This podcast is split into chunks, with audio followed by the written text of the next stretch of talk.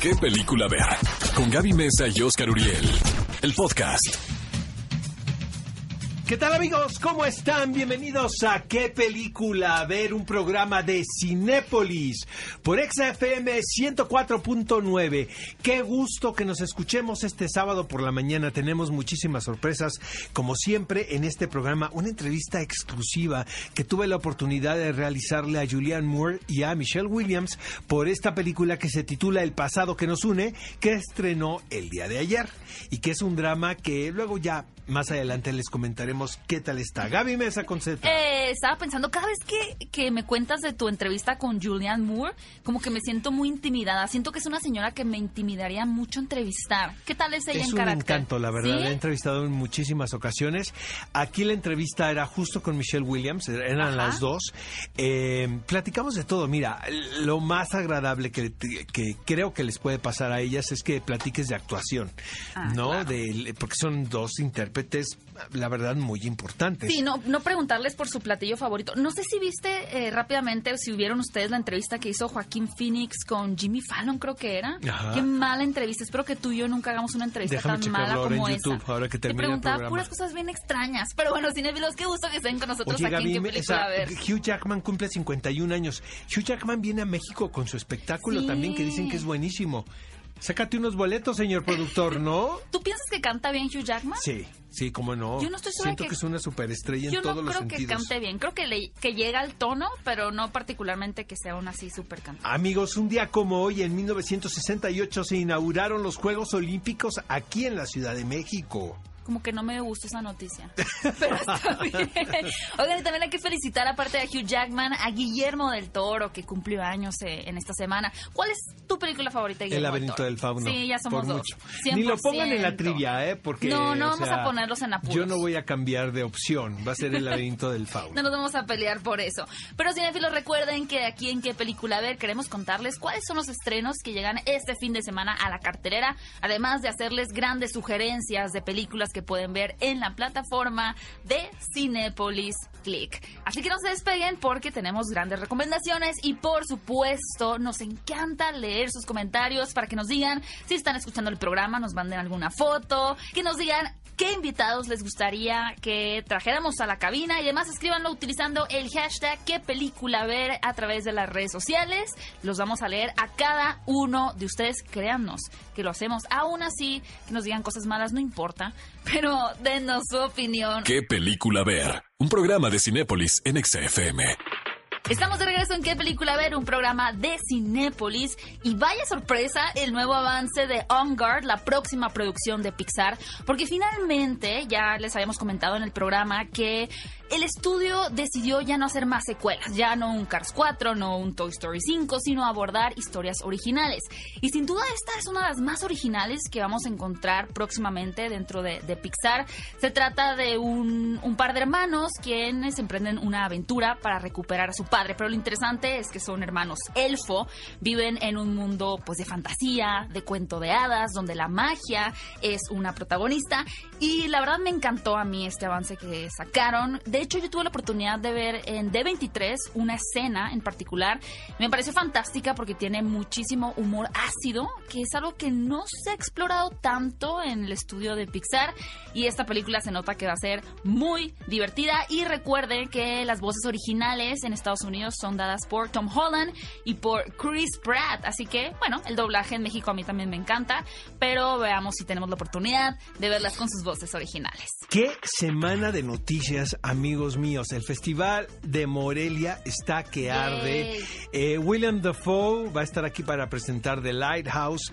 Eh, James Ivory, este célebre productor de películas británicas, de verdad no se pueden perder la oportunidad de conocerle porque se van a presentar algunas, se van a exhibir algunas de las producciones de James Ivory y este eh, el premio Nobel, eh, Coetzee y Robert Redford, caray.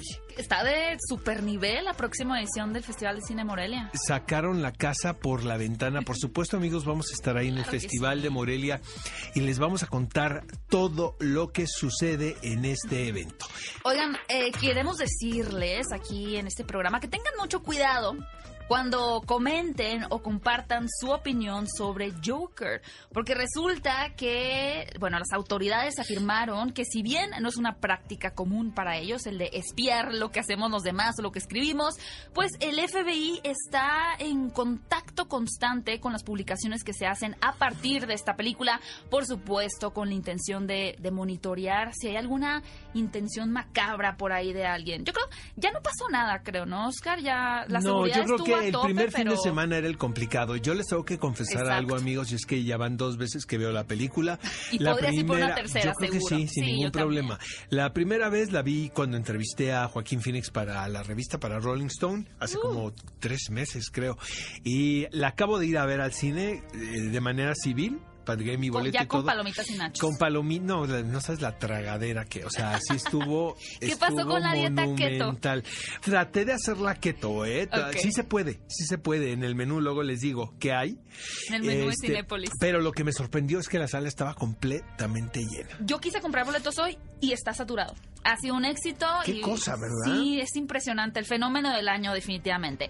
Oigan, y a propósito del Joker, pues todavía no baja ni un centígrado esta fiebre que hay por el Guasón. Y ya se están proponiendo nuevos candidatos para dar vida al personaje dentro del universo de DC. Porque recuerden que Guasón es una película independiente que sí pertenece a la casa de DC, pero que no comparte universo. Por ejemplo, con la próxima película que tendremos de Matt Reeves, donde Robert Pattinson va Pero a ser Batman. la verdad creo que es muy rápido para pensar en otro guasón, en otro Joker, porque siento que el trabajo que hizo Joaquín Phoenix va a quedar en la memoria del espectador durante mucho tiempo. Sí. Ahora, lo que dice la noticia es que proponen a Tilda Swinton como guasón. Si yo fuera el realizador de esta película de Robert Pattinson, yo cambiara el villano por completo. tipo el acertijo. Me iba por otro porque el Joker va a seguir en el inconsciente durante mucho tiempo porque viene los Óscares, donde estoy seguro van a nominar a Joaquín Phoenix por su trabajo, aunque les quiero decir que la propuesta de Tilda Tilda Swinton, Swinton, suena nos gusta. increíble. Aparte ustedes pueden decir, oye, pero Joker es, es un hombre. Recordemos que ella acaba de dar vida a The Ancient One en Doctor Strange, donde también el personaje era masculino.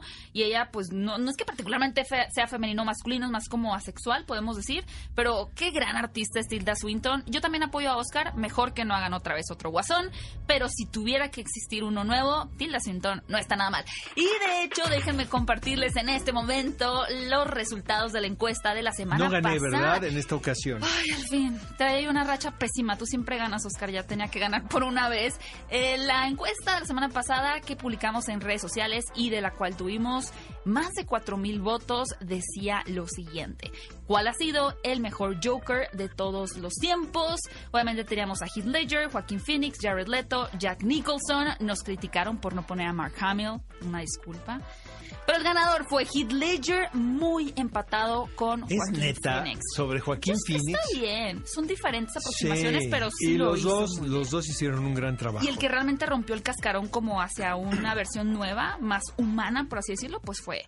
Heath Amigos, Robert Downey Jr. declina ser considerado para el Oscar. Qué bueno. Y esto es a partir de que la casa productora Marvel y Disney pues ya empezaron a diseñar su carrera hacia la temporada de premios.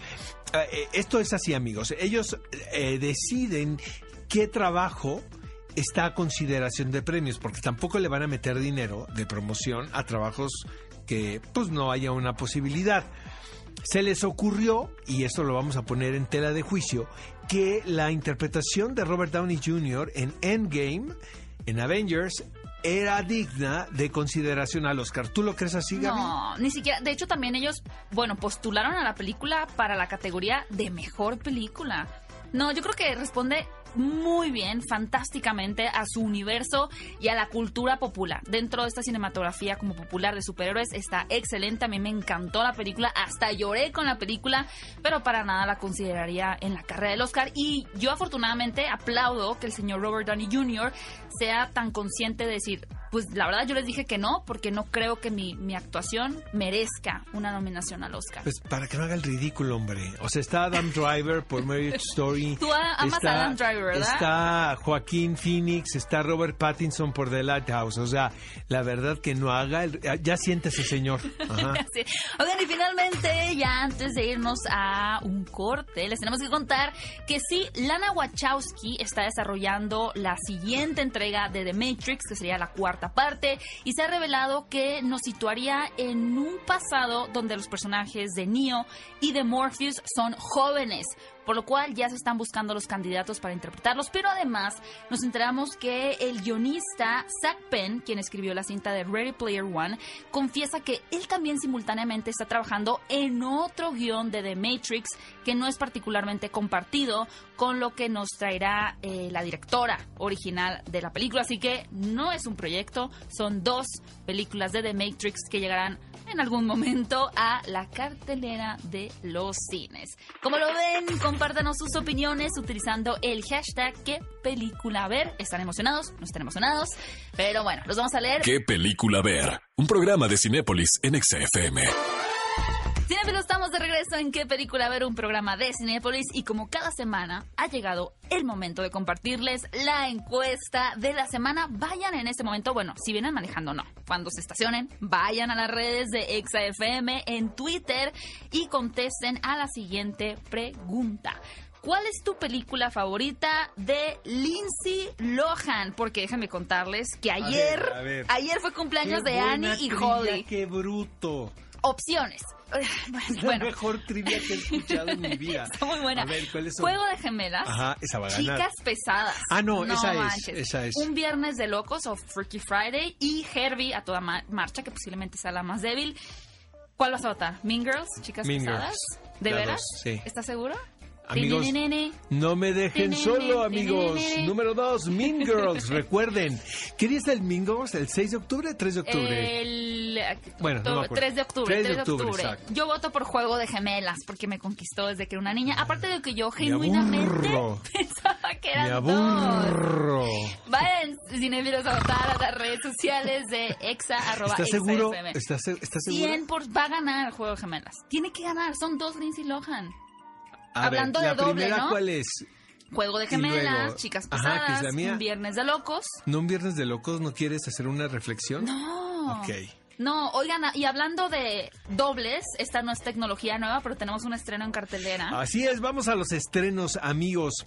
Proyecto Géminis, ¿qué les digo? ¿Por dónde empiezo? por Miren, Will Smith. siento que es un ejercicio de estilo que eso está es muy interesante porque Ang Lee es podemos te puede gustar no te puede gustar el trabajo de Ang Lee hay algunos trabajos eh, algunas películas que creo que son muy buenas otras no tanto pero en lo que todos podemos coincidir es en que es un director que siempre se está probando Todo el tiempo. todo el tiempo. Y es un creativo que le gusta indagar en los géneros y llevarlos al límite.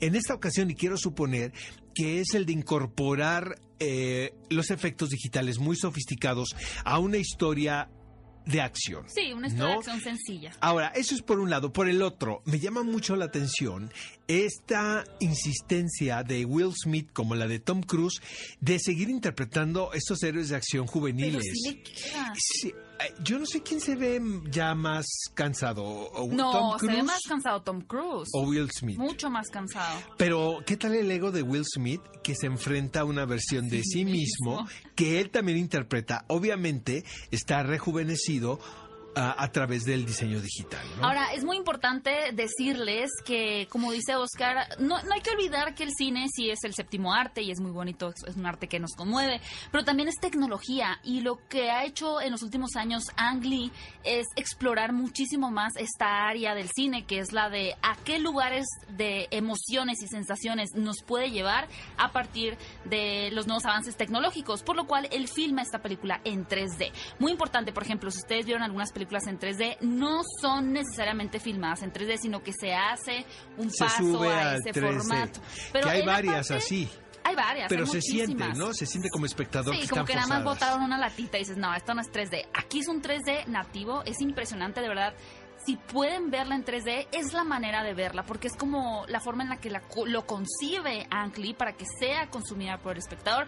Y algo muy importante también es que está a 120 cuadros por segundo, que también da una sensación como de hiperrealidad. Habrá quienes les guste, habrá quienes no. A nivel personal, a mí no me gusta el 3D, pero esta película en particular siento que se tiene que ver. Si ven Proyecto Géminis, amigos, de verdad véanla en 3D porque probablemente ese ese factor cambia la experiencia por completo. Oigan, chicos buenos, hablando del cine de... Tú de niño eras ese. El, el cine de nerds que se revelan, ¿no? Que es fascinante, la verdad. A partir de los 80, todas estas comedias, bueno, la revancha de los nerds, ¿no? Para no ir muy lejos. Pero pues también creo que han ido evolucionando. Eh, Superbad también fue un antes y después. Un icono, qué película tan más divertida. Y más recientemente Booksmart, que a mí me encantó. Sí, sobre todo que era con mujeres, pero fíjense. Eh, Stupinski, que es escritor de películas como Bad Teacher o algunos episodios de The Office, dirige esta película titulada Chicos Buenos, donde, como dice Oscar, pues son unos chicos precoces, podemos decir, todavía ni son adolescentes, quien inocentemente pues se ven envueltos en temas de, bueno, de sexo, de Pero drogas. qué tan inocentes, eh, la pues, verdad. eh, medio rompiendo la inocencia, tendría que decir yo. Eh, muy inspirada en películas como Superbad, muy inspirada en películas de ¿Qué pasó ayer? Donde, claro, los personajes se ven enredados en situaciones que no querían estar, pero que como audiencia es muy divertido de ver. Ahora, particularmente creo que la audiencia está esperando que fuera muy pasada, por decir como muy ácida, muy rebelde o una clasificación como muy, muy madura. Pero no, también, a pesar de que sí tiene cositas medio fuertes, por así decir. Es una película disfrutable para toda la familia también. Y tenemos a Jacob Tremblay, que ya ese niño ya tiene un futuro hecho y derecho, ¿no? Lo vimos en la cinta The Room, por ejemplo, y se unen con él a Kit L. Williams y Brady Noon, que son un poquito más nuevos en esta área. Amigos, para toda la familia tenemos La boda de la abuela, que se trata de la película mexicana de este fin de semana. La anterior fue todo un éxito, dirigida por Javi Colinas. Eh, entonces hicieron, se, se diseñó una trilogía. El atractivo principal de esta serie de películas es que se reúne un elenco coral de distintas ventanas, escuelas, incluso estilos actorales. Y lo que es muy emocionante también es ver cómo el director logra empatar todas estas actuaciones en una comedia para toda la familia. Está Teare Escanda, Luis Arrieta, Luis Ernesto Franco, Marimar Vega, se suman más actores en- a esta película. La primera fue El cumple de la abuela, esta es La boda de la abuela, amigos, la que estrenó la ayer, y la próxima se titula El testamento de la abuela, o sea que ya sabemos qué le Ay, pasa Oscar, a la abuela, ¿verdad? Qué Háganla más de a mi suspenso, abuelita. caray, Saludos no. a mi abuelita. ¿No? Pero no te cases, abuelita. Otra película que llega este fin de semana para los amantes de la ciencia ficción y del horror es La Invasión. Básicamente podemos decir que es una nueva versión de La Invasión de los Ladrones de Cuerpos donde una entidad alienígena llega a atormentar a los habitantes de un pueblo. ¿Qué podemos esperar? Pues una cinta típica de que nos mantenga tensos todo el tiempo, donde queremos ver cómo los protagonistas van a zafarse de una situación tan adversa como que un alien quiera acabar con ellos. Tiene un aire nostálgico de películas como de los 80, que hace referencia a ciertos clásicos también del cine, y termina también teniendo algunos giros eh, en cuanto al género de thriller. Así que La Invasión de John Murlowski es otra opción para todos aquellos que les guste asustarse, pero si les gusta asustarse, así de verdad, de verdad, de verdad, no se pueden perder la posición de Mercy Black. El año pasado tuvimos Slenderman, que está basada en un creepypasta, estas teorías o leyendas que surgen eh, a partir de internet. Y la película eh, yo creo que está diseñada también para las personas que les gusta este tipo de leyendas, que nacen a partir en este caso de un personaje que cometió un asesinato cuando era niña y ahora ya supuestamente restablecida su mente se da cuenta de que la entidad sigue por ahí manipulando a otros miembros de su familia. Así que si les gustan esas películas terroríficas de entidades demoníacas, no pueden dejar de ver La posesión de Mercy Black. Amigos, yo les quiero recomendar personalmente El pasado que nos une. Esta es una versión norteamericana de una película danesa titulada Después de la boda, la cual tuvimos la oportunidad de ver todos aquí en México, se distribuyó bastante bien, con Matt Mikkelsen, quien es uno de los actores más ocupados de por allá. Digamos, el Demian Bichir, el el Bruno Bichir, ¿no? De, de- Dinamarca. de Dinamarca, sí. Exactamente, está en todas las películas, amigos. La verdad es muy interesante lo que hacen con esta versión porque realizan lo que se conoce como gender swap, o sea, se cambia el género de los protagonistas y en esta ocasión son Julianne Moore y Michelle Williams, quienes van a ser dos mujeres que se encuentran en pugna por el afecto de una jovencita, quien es la que se va a casar. Ahora, no hay pocas ceremonias que provocan tanto como una boda, ¿no? Sacan lo mejor y lo peor de ti, creo. 100%. Por favor, cuando hagan una boda, repartan alcohol del bueno, porque si reparten chafa, luego, luego ya a las 2 de la Un mañana... balazo en el pie. Anda, empiezan los balazos, exactamente, y empiezan a decir cosas que no debieran. Bueno, mm, eh, Julianne Moore y Michelle Williams se comportan como las damas que son. Tuve la oportunidad de entrevistarlas en Nueva York a propósito de esta entrevista. Realmente una gozada a platicar con ellas. Dos mujeres muy inteligentes y probablemente dos de las mejores intérpretes que hay en los Estados Unidos. Vamos a escuchar esta entrevista. Regresamos con más aquí en qué película ver un programa de Cinépolis por XFM 104.9. Hasta hace poco tiempo tenía mis dudas sobre nuevas versiones de películas, pero juro por Dios que esta y Gloria Bell son superiores a la original. Como actrices, ¿de qué depende una adecuada traslación de una original a otra versión? ¿Cómo te fue con Gloria Bell? Creo que para empezar, el elemento de la locación juega un rol importante. Cuando tienes una película que viene de otro país y por ende su historia está influenciada por esa cultura, tienes que buscar su equivalente. Por ejemplo, cambiar la ciudad de Santiago por Los Ángeles en la película de Sebastián. Eso hace mucho sentido. La historia original de esta película se desarrolla en por lo que necesitábamos un centro urbano. Ambas vivimos en Nueva York, por lo que consideramos sencillo el cambio. Conocemos el lugar y el ambiente. Tienes que identificar la atmósfera que demanda la historia y afincarlas con tu realidad. Michelle, para mí esta película va de tomar decisiones en la vida buscando nuestro propio bienestar, sin importar lo que los demás piensen de nosotros. ¿Estás de acuerdo con esto? Llegas a cierto punto en la vida donde te preguntas, ¿soy únicamente la suma de las decisiones que he tomado? ¿Cómo puedo vivir con eso? Tratamos de ser una mejor persona todos los días cargando con todo ese equipaje. El personaje de Isabel trata de huir de todo eso y reinventarse completamente. Pero vuelve a estar en una situación que le enfrenta con quien era, con lo que hizo y con las decisiones que tomó tratando de vivir con lo que sucedió años atrás.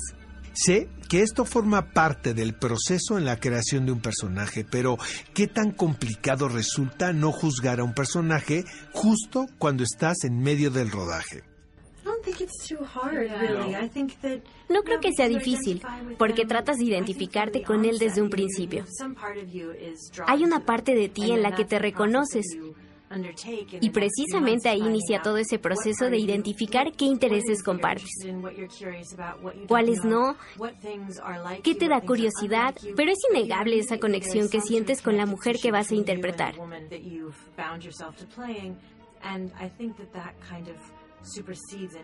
Y eso pasa con cualquier estímulo de juicio sobre el Le personaje. estaba comentando al director que a pesar que la película es sumamente dramática, el tono de la misma es como si fuera una pieza, como un texto de Chekhov. ¿Cómo encuentras ese tono aunque estés interpretando momentos sumamente dramáticos? Me encanta que lo digas. La idea de los textos de Chekhov es presentar la vida tal y como es. Momentos divertidos y otros no tanto, trágicos incluso. En esos momentos dramáticos suelen darse en privado, porque en nuestra vida pública apenas si nos permitimos tocarnos.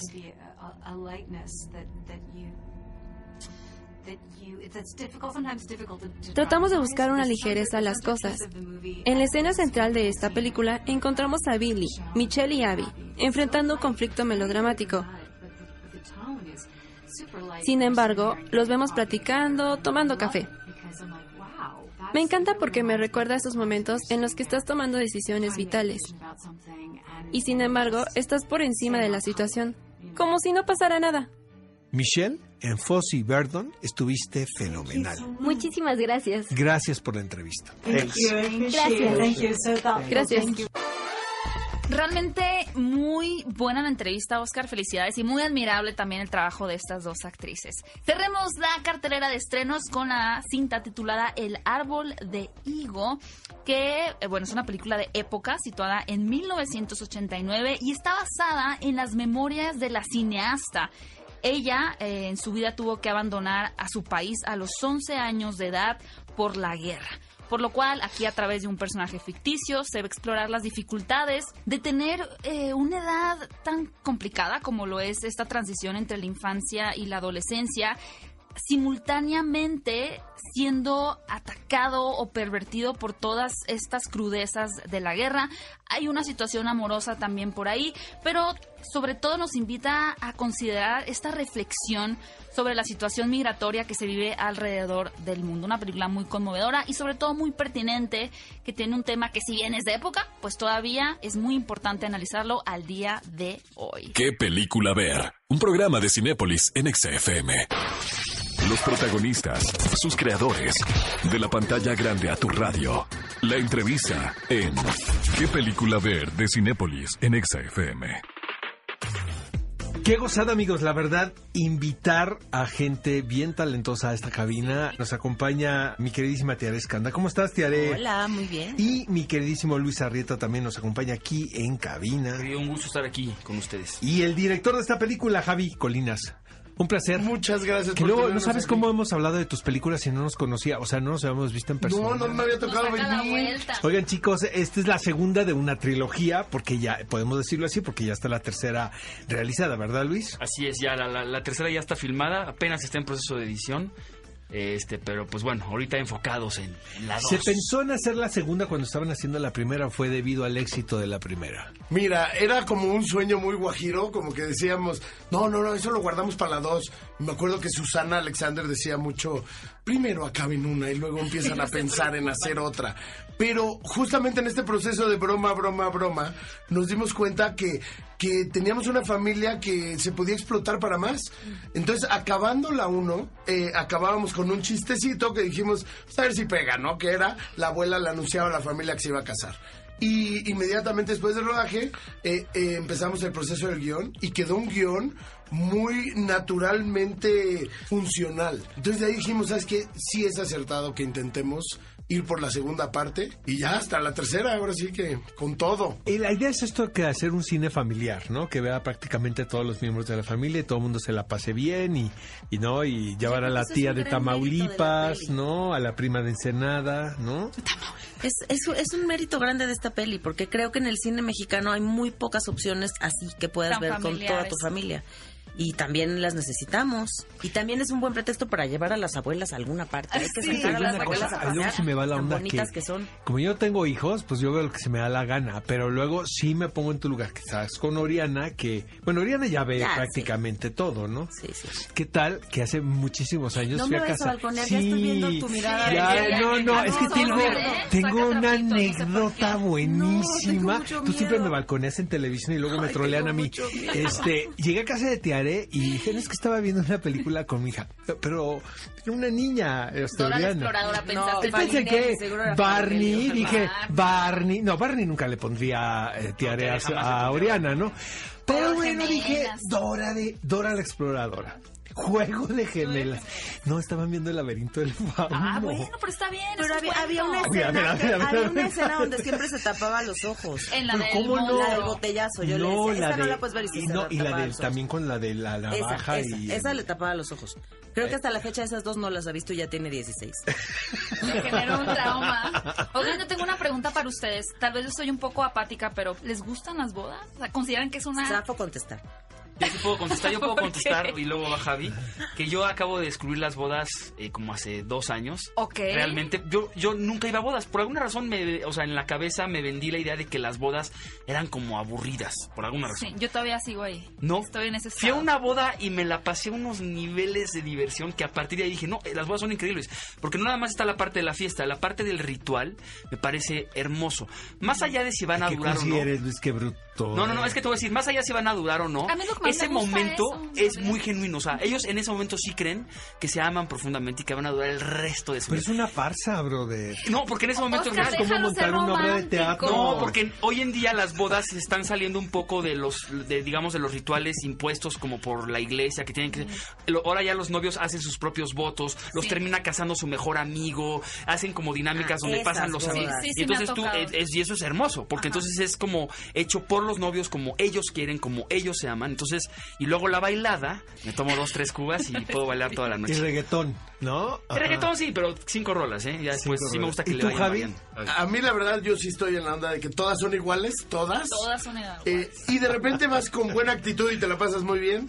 Y si vas con mala actitud es el peor evento al que te pueden invitar. Así. Creo que tengo que cambiar mi actitud. No cabe duda que culturalmente las bodas en México eh, todo se pone de cabeza, pues sí creo que de eso va la película, ¿no? Completamente. La gente no se vuelve loca. Aquí es un evento fundamental. Que es más allá del ritual, es la unión de dos familias, ¿no? Sí, aquí justo lo Que bonito sí es que se odian. La familia. Ajá. O sea, todos están en contra.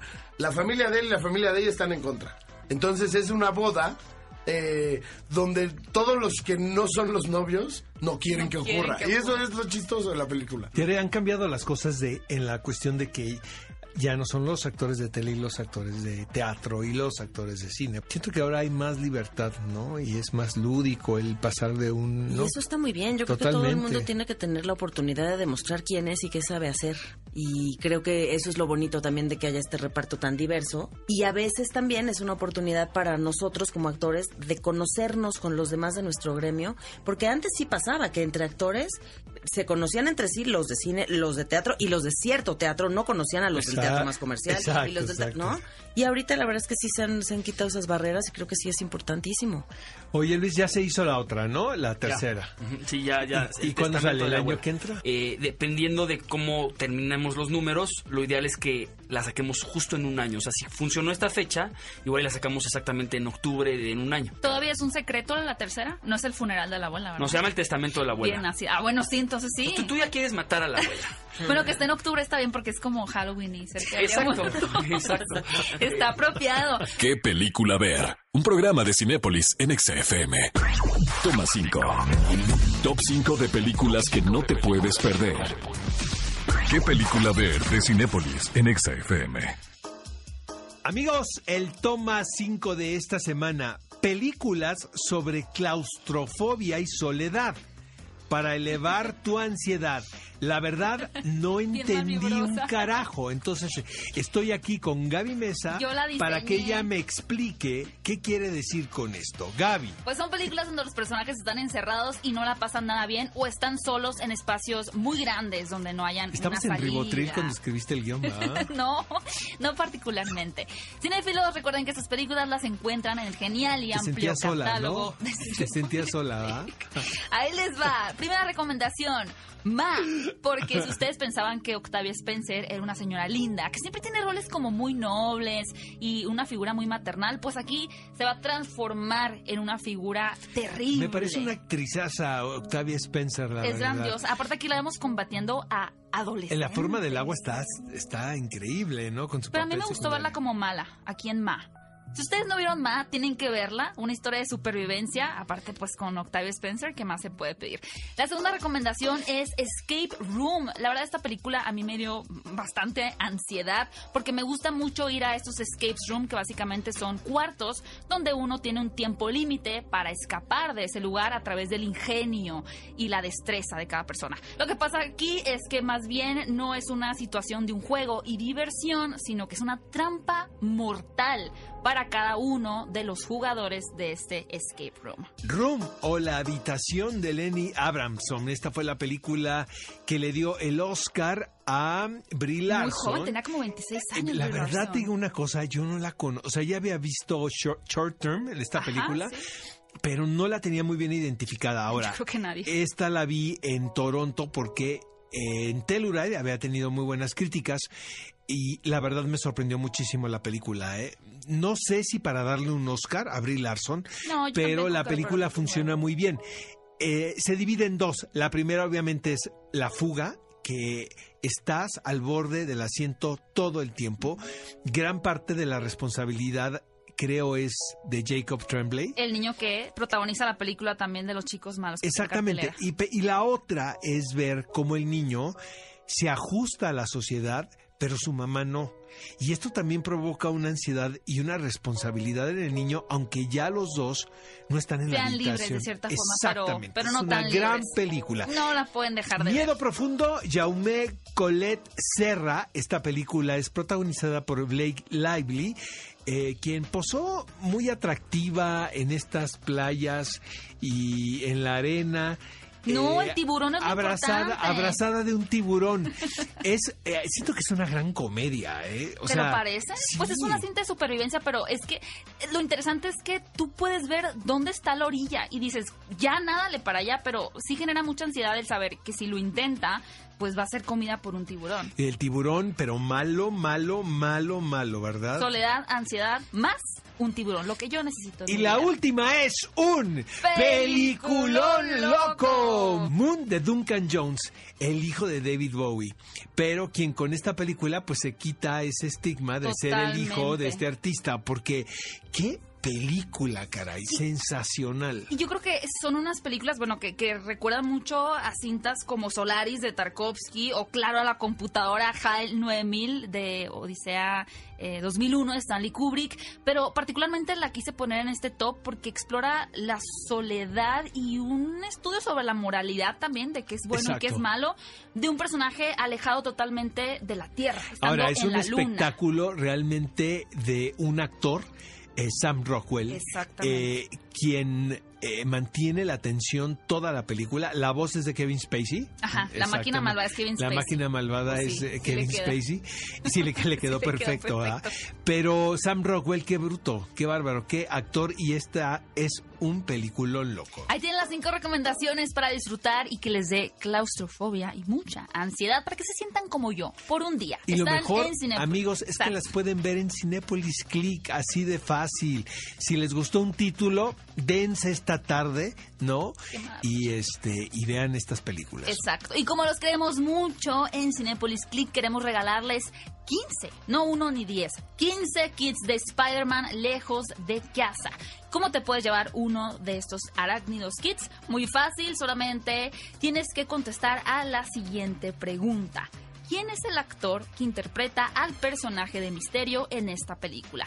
Muy importante, debes arrobar a Cinépolis Click y utilizar el hashtag qué película ver. Ahora, hay un último paso súper sencillo. Mándanos un screenshot donde nos hayas calificado en iTunes, en el programa de qué película ver, o que demuestre que ya nos sigues en Spotify. Una vez que hayas seguido este paso, los 15 primeros se llevarán uno de los geniales kits de Spider-Man lejos de casa, cortesía de Cinepolis Click. ¿Qué película ver? Un programa de Cinépolis en XFM.